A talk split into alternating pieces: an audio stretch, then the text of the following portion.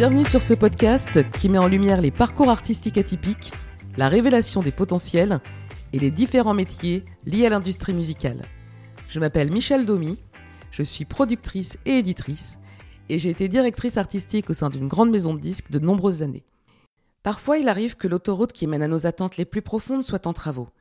Et c'est sûrement l'occasion d'emprunter d'autres itinéraires pour nous permettre de découvrir des surprises, vivre des aventures ou relever des nouveaux challenges. Alors à travers ces témoignages de passionnés aux talents multiples et aux parcours inspirants, j'espère apporter des réponses aux artistes qui se sont alarmés devant le panneau qui indiquait une déviation, et à ceux qui se questionnent sur ce milieu plein de paillettes. Alors, et si la vie changeait d'avis? Et oui, ça fait longtemps. Mais pour moi aussi, parfois la vie change d'avis. Je vous raconterai tout ça dans un épisode hors série. Aujourd'hui, je suis ravie de vous partager cet épisode dédié au témoignage de la talentueuse parolière Emmanuelle Kosomerad. D'ailleurs, Emmanuelle n'est pas que auteur de chansons.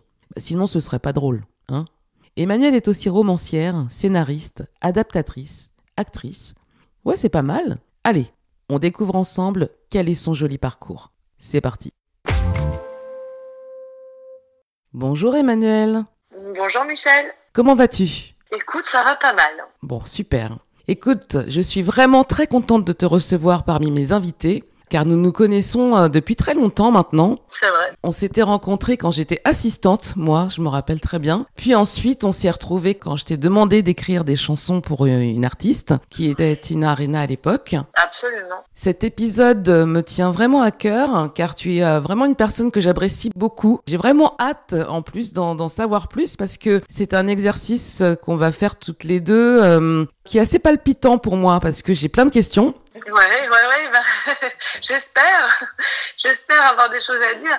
Mais c'est vrai que tu as raison de dire que c'est un exercice, parce que pour un auteur comme moi, parce que je ne suis qu'un auteur, euh, c'est euh, pas courant de s'exprimer. En fait, on n'est pas habitué à ça, donc c'est vrai que c'est un exercice. Oui, mais justement, moi, c'est un petit peu, euh, on va dire, les, les métiers de l'ombre qui ont une, une importance euh, précieuse et capitale dans de nombreux projets. Et d'ailleurs, tu dis que tu n'es que auteur, mais tu n'es pas que auteur. Comme je le mentionnais en, en, présentation, tu as quand même plusieurs casquettes mais tu as surtout un arc avec plusieurs flèches, puisque hein, tu es romancière, tu es parolière, tu es scénariste, tu es adaptatrice, tu es actrice aussi, et évidemment, tu es auteur de chansons. Est-ce que j'ai rien oublié? Non, c'est pas mal, ça fait un bon, un bon panel. Je crois que j'ai lancé toutes les flèches là. Alors on voit que tu as un rapport à très large avec l'art en général, mais avec l'écriture en particulier. Ça te vient d'où?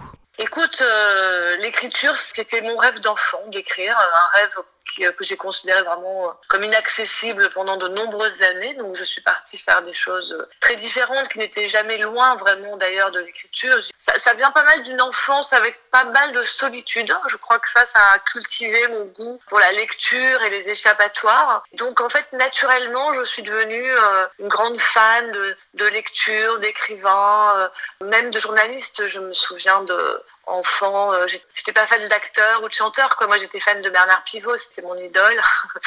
à 9 ans, je regardais euh, Apostrophe. Voilà, c'était vraiment quelque chose que je que j'aurais pas espéré, en fait. Oui, parce qu'à 9 ans, regarder Apostrophe, quand même, c'est euh, enfin, c'est un cap, hein. je sais pas si je comprenais tout, mais c'est vrai que ouais, c'était, voilà, c'était, je me rappelle que je, je m'endormais en, en rêvant qu'un jour j'adorerais euh, être invitée dans une émission comme celle-là, et voilà, c'était le rêve pour moi. Et comment s'est réalisé ton rêve? C'est pas euh, un rêve formulé, conscient. Hein, tout ça était totalement inconscient. Je le sais aujourd'hui. On sait toujours souvent après hein, comment les choses se sont passées. Par contre, ce dont je me souviens très très bien, c'est d'être euh, consternée par mes productions littéraires, de ne les faire lire à personne. Et puis euh, là où je me souviens très bien de suivre mes études, hein, qui sont des études de commerce, donc ça n'a rien à voir. J'ai fait une école qui s'appelle aujourd'hui Cage à Marseille. Par contre, c'est vrai qu'au sortir de cette école, où je suis orientée dans la communication, euh, le marketing, la communication, et surtout pas dans, tout ce qui était finance et contrôle de gestion, etc. C'est vrai que euh, j'ai essayé d'aller euh, m'orienter ensuite vers la littérature. Alors au départ en espérant travailler pour des maisons d'édition. J'ai grandi à Marseille, donc je suis arrivée à Paris en tapant à la porte des maisons d'édition. Et puis euh, en fait j'ai trouvé très rapidement du travail dans la pub, donc j'ai pris, hein, bien sûr, parce que je ne pouvais pas me passer d'un salaire. Donc j'ai pris ça et j'ai travaillé dans la pub pendant longtemps, mais tout de suite, immédiatement, dès mon premier jour de travail, je crois, on est arrivé à Paris, je me suis inscrite dans un cours de théâtre. Ah d'accord, c'est là que tu découvert l'acting? Est-ce que c'est le même plaisir que l'écriture? Oh, c'est un plaisir énorme hein, l'acting. Hein. C'est vraiment un plaisir énorme parce que c'est aussi un métier alors que je faisais certainement de manière un tout petit peu trop intellectuelle pour euh, pour être vraiment euh, très bonne comédienne. Euh, mais je pense que j'aurais progressé. C'est comme tout en fait. Hein. C'est-à-dire que quand on a l'envie, la vocation et le travail, parce que c'est beaucoup de travail, euh, ensuite on progresse de plus en plus. L'auteur que je suis aujourd'hui euh, n'a heureusement rien à voir avec celle que j'étais il y a 15 ans hein, et encore moins il y a 30 ans. Moi je dis pas du tout que je suis actrice. C'est encore écrit dans quelques sites et quelques magazines, etc. Mais parce que j'ai un peu tourné. Mais c'est vrai que j'ai surtout tourné la page. c'est vraiment ça parce que j'ai adoré travailler en tant qu'actrice, mais à un moment donné il faut faire un choix. C'est-à-dire que ce sont des métiers qu'on peut pas faire à moitié, pas possible. Et t'es resté longtemps dans la pub? J'ai travaillé quelques années dans la pub et puis ensuite j'en suis partie. Et j'ai été postulée dans une boîte qui s'appelle Ubisoft et j'ai travaillé pour Ubisoft pendant peut-être 4-5 ans, peut-être même un peu plus. Et donc j'ai été embauchée pour euh, m'occuper de faire tout ce qui était casting des comédiens et puis enregistrement des voix, de doublage et de post-synchronisation, des dessins animés, des jeux vidéo, de tout ce que commençait à produire euh, Ubisoft, qui jusque-là n'était que l'éditeur et qui devenait producteur et réalisateur. Donc c'était génial. Alors ce qui était drôle, c'est que moi, euh, c'est pas vraiment ça que j'avais envie de faire. j'avais postulé pour pouvoir écrire hein, ah. les scénarios des jeux, etc. Et c'était assez drôle parce que toutes les personnes qui avaient été embauchées pour écrire étaient plutôt des gens effectivement assez taiseux. Euh, ah. Et voilà, donc c'était trop joyeuse, je pense, pour l'image qu'on se faisait d'un auteur peut-être. Mais bon, j'ai adoré parce que je faisais toutes les toutes les, la réalisation de toutes les voix. Donc euh, j'étais beaucoup en studio et tout d'un coup je suis passée dans un côté un peu plus euh, artistique et technique, euh, professionnel. Donc c'était très chouette pour moi. Et après je faisais toutes les voix dans toutes les langues. Donc je partais en Europe faire toutes les versions italiennes, espagnoles, portugaises, au Brésil aussi, aux États-Unis. Moi c'était mots. Et comment t'es revenue à l'écriture? Ce qui m'a ramené à l'écriture, c'est un prof de théâtre absolument génial hein, que j'ai eu, qui s'appelait Max Nalzini. C'était mon deuxième prof de théâtre. Ma première, c'était Jacqueline Duc, qui était aussi une femme extraordinaire. Et Max, lui, il avait cette particularité euh, qui me faisait beaucoup travailler en impro. C'était le directeur du théâtre de Levallois. Il donnait des cours gratuitement. C'était un personnage assez incroyable. C'était très passionnant. Et lui, en fait, en faisant le travail en impro, tout d'un coup, il m'a offert, euh, il m'a offert, il m'a offert ma vie d'aujourd'hui, je pense. Le fait de me faire travailler en impro dirigé comme ça, je me suis rendu compte que j'arrivais toute seule, très légèrement guidée par lui, euh, juste comme un maître un petit peu, euh, à créer des personnages qui venaient complètement de moi, mais qui tenaient la route puisqu'ils tenaient toute une scène, ça fonctionnait et que c'était pour moi, je le sentais bien que ça fonctionnait, je sentais bien que j'étais raccord avec le personnage et je sentais bien que ce personnage n'était absolument pas moi, mais que je lui donnais énormément de choses de moi. Et, là, tout d'un coup, je me suis dit, mais je sais en fait écrire des personnages, je sais faire ça. Et j'ai commencé à, de plus en plus me dire, bah, vas-y, si tu sais le faire sur scène, maintenant, prends un papier, un crayon et tu le enfin. Ok, je comprends mieux la reprise de l'écriture. Et ensuite, c'est là que tu as commencé à écrire ton premier roman? Il s'est trouvé qu'ensuite, par hasard, je me suis retrouvée à, travailler comme comédienne sur une série pour Canal+. Parce que bon, pour l'instant, je menais tout de front. Et j'ai, voilà, avec quelques autres copines comédiennes qui avait aussi envie d'écrire. On s'est donné un challenge qu'on a inventé un peu comme ça, qui était d'écrire des nouvelles. On s'est dit, allez, on se donne un mois. On, avait pris un bouquin qu'on avait sous la main, on avait repéré une phrase, on s'est dit, bah voilà, on a un mois pour se rendre une nouvelle. On était au début deux, trois, puis ensuite quatre, cinq, ça c'est un peu boule de neige. Et, euh, et, petit à petit, on s'est mis à plein de nouvelles comme ça, avec euh, un délai d'un mois pour l'écrire à partir d'une phrase qui était la contrainte pour tout le monde. Je crois que la première nouvelle que j'ai écrite ou la deuxième, j'ai eu la chance d'avoir une de mes meilleures amies à Marseille qui m'a dit, Céline, qui m'a dit, regarde, euh, parce que évidemment je, commençais à en parler, à faire un peu la promo entre guillemets de ce que j'écrivais. J'avais dû lui faire lire parce que c'est quelqu'un qui lit beaucoup et qui a beaucoup de culture et donc son avis m'importait. Et euh, elle m'a tout de suite branché parce qu'elle avait vu qu'il y avait un concours de nouvelles dans le magazine Marie-Claire à l'époque, qui était un concours anonyme. Donc j'ai envoyé ma nouvelle euh, qui pouvait correspondre à peu près sur le thème. Et en fait, j'ai gagné ce concours. Et c'est parti comme ça. Et le jour où j'ai gagné le concours et où j'ai appris que le prix de concours était d'être publié chez Flammarion dans un recueil, donc on était dix gagnantes, hein, je sais plus combien elles avaient reçu de manuscrits, je sais pas, peut-être 1500, un truc comme ça. On était dix gagnantes et on, on était publiés dans un recueil collectif. Et là, je crois que maternité, euh, omise, c'était euh, le plus beau jour de ma vie. C'est-à-dire que là, le jour où j'ai appris que j'allais publier, et c'est là où tout d'un coup j'ai pris conscience de l'ampleur de mon rêve que j'avais depuis mes 9 ans. Quand tu as gagné ce, ce, concours, tu avais déjà commencé à écrire ton premier roman ou tu l'as écrit justement après avoir gagné ce concours? J'avais écrit une autre nouvelle qui était beaucoup plus longue, et c'est celle-ci que j'ai fait lire ensuite. Alors, ça a été la rencontre aussi avec mon éditeur, hein, Guillaume Robert, chez Flammarion, qui a été mon éditeur pour mes trois premiers romans en littérature générale. Et voilà, et Guillaume, donc, il a pu s'occuper du recueil euh, collectif. Et ensuite, je lui ai fait lire ma longue nouvelle. Il m'a dit, écoute, c'est super, et là, j'adore, mais c'est un peu trop court. Voilà. Comment tu peux la, la densifier. Et bon, voilà, évidemment, inutile de te dire que je n'ai plus euh, arrêté que d'être concentrée euh, sur cet objectif. Et, euh, je lui ai rendu un premier roman issu de cette nouvelle qui est devenu J'ai longtemps été une blonde d'un mètre 75 et qu'il a publié tout de suite, que Flammarion a, a, choisi. Et, et, voilà, et ça s'est super bien passé. Il t'a tendu une belle perche là pour le coup, hein c'est pas que Guillaume qui m'a tendu une belle perche. Tout le monde m'a tendu une perche en fait. Il y a eu euh, cette perche de, cette série parce que finalement si je suis pas prise sur cette série et que j'ai pas ces copines avec qui euh, partager ces envies d'écriture, est-ce que j'écris ces nouvelles? Peut-être pas ou peut-être plus tard et du coup c'est pas au bon moment. Donc il y a eu ça, il y a eu cette copine, il y a eu plein plein d'anges gardiens en fait hein, là. Hein. Il y a plein d'anges gardiens euh, autour de soi, d'une manière générale. Après, euh, de temps en temps, bah voilà, ils sont, ils ont tous un bon timing.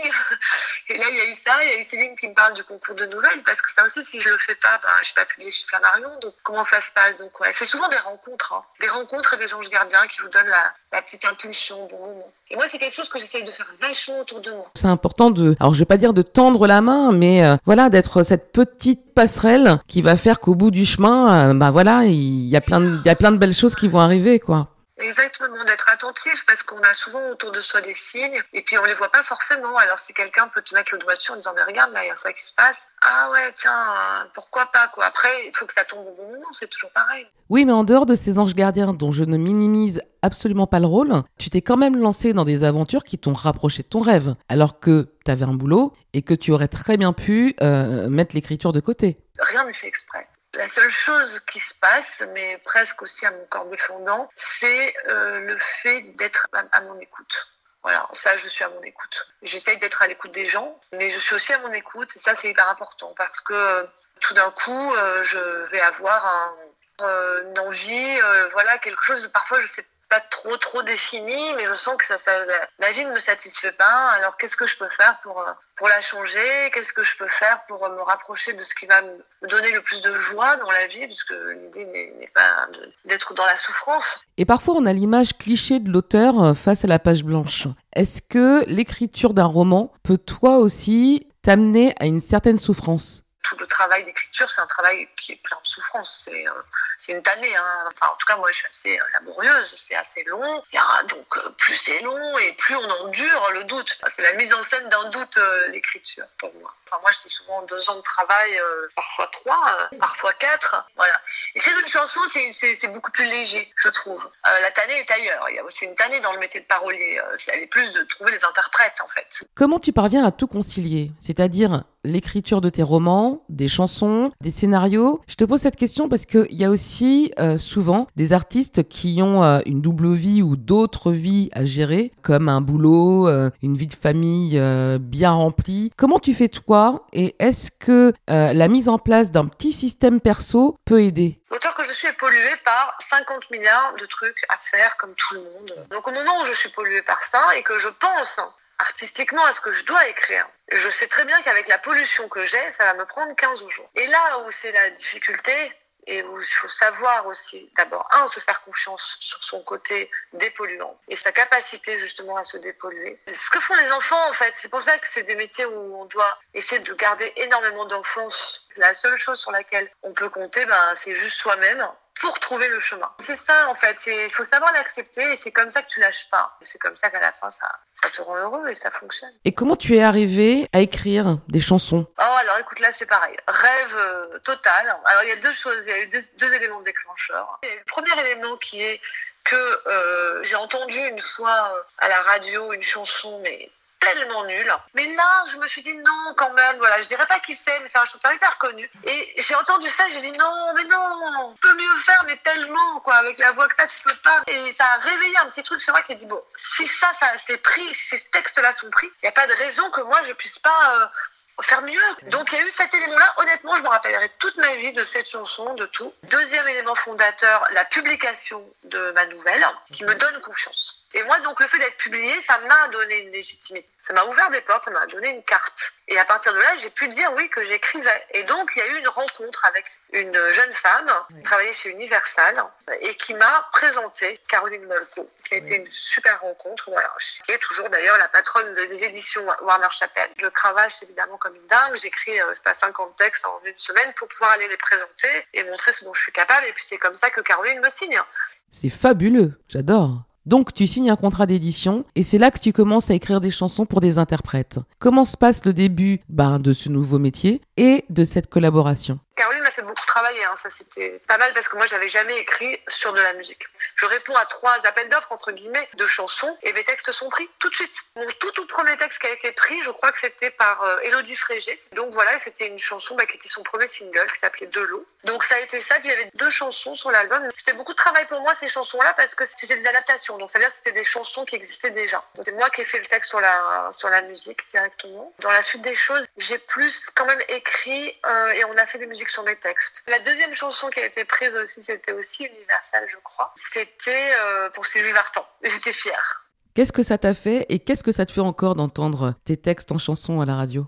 Ça, me fait pleurer. Quand j'ai entendu la première fois ma chanson, en plus qui était une chanson assez rigolote, assez joyeuse, euh, chantée par Sylvie Vartan, euh, ça m'a fait pleurer. Ça m'a fait pleurer quand ensuite je l'ai entendu chanter sur scène au Palais des Congrès, dans sa belle robe en lamé. Enfin, tu vois, c'était incroyable. C'est pas donné à tous les romanciers d'écrire des chansons parce qu'il y a pas mal de paramètres à prendre en compte. Le rythme, la résonance des mots en bouche, etc. Euh, qu'est-ce que tu t'es dit quand tu as constaté que tu avais une nouvelle corde à ton arc Incroyable, surtout moi qui, débutais, je me dis, en fait j'ai raison, j'ai eu raison, c'était ce que je voulais faire, c'était ce qui me faisait plaisir et je pensais que c'était inatteignable. Et tu vois, c'était génial qu'il y ait eu cette chanson nulle à la radio, parce que sinon j'y serais peut-être jamais allée, quoi. Tu vois, c'est fou, quoi, c'est fou. Parce que, pourquoi, en fait, ça parle de quoi ça, ça parle de la confiance en soi. Et c'est ça les trucs les plus importants. Et moi, c'est ce que j'arrête pas de dire à mon fils. Je dis, mais c'est juste capable de tout, en fait. On est capable de tout, je suis certaine. Alors ça, c'est important, la confiance en soi. Euh, mais pas que, faut aussi travailler beaucoup. Ouais, ah bah oui, c'est la clé. Moi, je pense qu'on est capable de tout faire. Après, ça n'est qu'une question de confiance en soi, euh, qu'il faut travailler, de disponibilité et puis de travail, quoi travail. Euh, on envoie de moins en moins de textes à un éditeur aujourd'hui, hein, puisque bon, il y a, hein, c'est fini tout ça. Comment un, jeune auteur euh, qui veut proposer ses textes de chansons peut procéder pour se faire connaître? Quelle petite astuce tu lui conseillerais justement? Honnêtement, c'est une question à laquelle euh, on peut pas répondre comme ça en disant bah tiens c'est très facile, tu fais ci et ça je crois que ce travail d'auteur, d'abord, je peux d'autant plus le dire que c'est valable pour tout, y compris hein, pour les romans, y compris pour les scénarios. En fait, quand on est auteur, souvent, euh, il faut rester absolument branché sur les moyens. Et alors, les moyens, on en a plein. Ce qu'il faut, ce qui est très important, c'est de se donner les moyens. Donc, il faut d'abord ne pas crever la dalle, donc trouver les moyens aussi de subsister à son existence d'une manière ou d'une autre. Mmh. Donc, ça veut dire que la donnée de pouvoir effectivement, tu vois, gagner sa vie, etc., elle fait partie même du chemin. Donc voilà, donc il faut se donner ces moyens-là, déjà, de pouvoir travailler sereinement. Et ensuite de ça, effectivement, c'est bah, ne jamais lâcher l'affaire. Mais ne jamais lâcher l'affaire. C'est-à-dire que même si tu écris parce que tu travailles ou parce que tu fais quelque chose, même si tu n'écris que 8 heures par semaine, que 10 heures par semaine, que 5 heures par semaine, tu ne lâches pas l'affaire. Et donc, qu'est-ce que tu fais? Tu écris tout le temps. Tu as des idées de chansons. Du coup, tu essayes de rencontrer des compositeurs. Alors, il y a un truc très important, ça c'est le conseil effectivement que je donne, c'est de multiplier les occasions de faire des rencontres. Mmh. Quand on est auteur de compositeur, d'interprète, donc des séminaires d'écriture, euh, il y a Astafor, euh, qui est une adresse incontournable. Il y a euh, également le CIFAP, qui est une adresse très très bonne avec une formation d'auteur parolier. Moi, je travaille toujours avec des personnes que j'ai rencontrées dans ces séminaires. J'ai eu cette chance-là et c'est vrai que c'est extraordinaire. Voilà, c'est des moments, c'est des choses qui comptent vraiment dans la vie en fait. Ça ne peut être qu'en faisant et qu'en avançant et qu'en multipliant les contacts, les collaborations, les rencontres que ça peut se passer. Et dis-moi, je voudrais arriver sur un petit sujet justement. On a on a parlé de beaucoup de, de beaucoup de flèches. Il en manque une là qui, euh, d'ailleurs, je t'ai pas trop posé la question euh, à l'époque.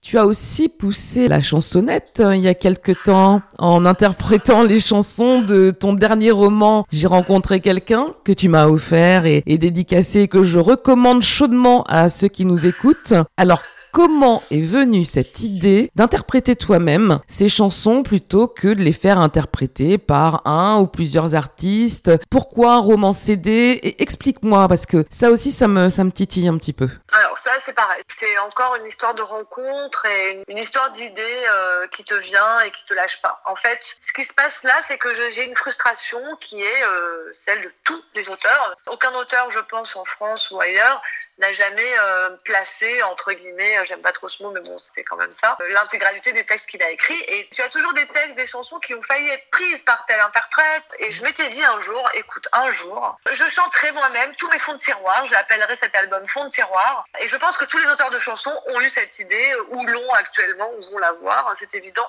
parce qu'on a tous ça. Ça, c'est la, première chose. Et puis, ce qui s'est passé, c'est que j'ai fait les rencontres d'Astafor en tant que stagiaire. Et il se trouve qu'à un moment donné, il y a un atelier chant. Et on nous dit, bah, vous, en tant qu'auteur, allez-y quand même, parce que ça peut être, même si vous chantez pas, ça peut être intéressant et tout ça. Moi, je dis, bah ouais, carrément. Donc, j'y vais. Et euh, évidemment, en fait, c'était un piège.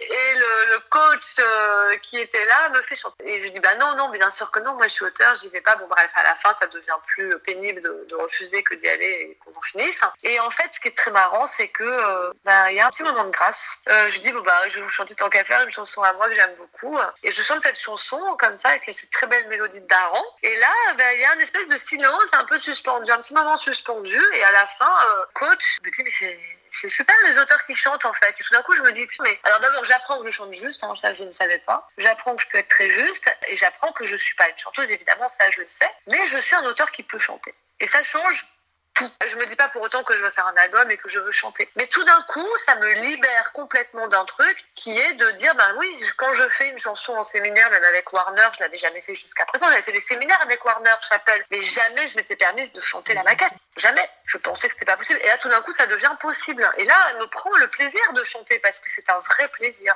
En plus, une des stagiaires qui est là, qui est en train de faire son, je sais pas combien de album, vient me voir et me dit, écoute, j'aimerais bien que tu nous écrives un duo, que tu chantes avec moi sur mon album. Et là, du coup, je fais, ah bon, ok, donc, euh, ah ouais, donc c'est vraiment pas mal quand même, parce que ça lui a donné envie, carrément, de faire un duo avec moi comme interprète, c'est complètement dingue pour moi. Mais surtout, ce que ça, ce que ça me fait, c'est que ça me donne, voilà, je me dis, ben, génial, j'ai une petite corde à mon arc, tu vois, tu parlais de corde, que je ne connaissais pas, et pour quelqu'un qui écrit des textes de chansons, c'est plutôt quand même très pratique. Et ça part comme ça, l'histoire. Et à ce moment-là, je suis en train de, de commencer mon nouveau roman, donc, qui s'appelle J'ai rencontré quelqu'un, qui est donc mon troisième roman chez Flammarion. Et je suis en train de l'écrire, et évidemment, tout ça nature, et je me dis mais tiens ça serait génial de faire la bande originale du livre. J'ai un personnage qui écrit des textes et ben ça va pas être des textes, ça va être des chansons et ça sera plus gai et ça sera très sympa. Alors c'est pas un roman CD mais c'est un roman avec sa bande originale en fait. C'est vraiment ça. Et donc j'en parle à Flammarion qui trouve l'idée super. Guillaume me dit mais écoute c'est génial, pas de souci, on t'aidera, on participera et tout ça. Donc c'est vrai qu'ils ont participé, ils ont été super. J'en parle à Caroline Molko aussi qui adore le projet. J'en parle à mon agent et en fait au départ je pense que ça va pas être moi quand même qui vais chanter. Je pense que je vais euh, tu vois, pour donner aussi plus de visibilité et enrichir euh, encore le truc,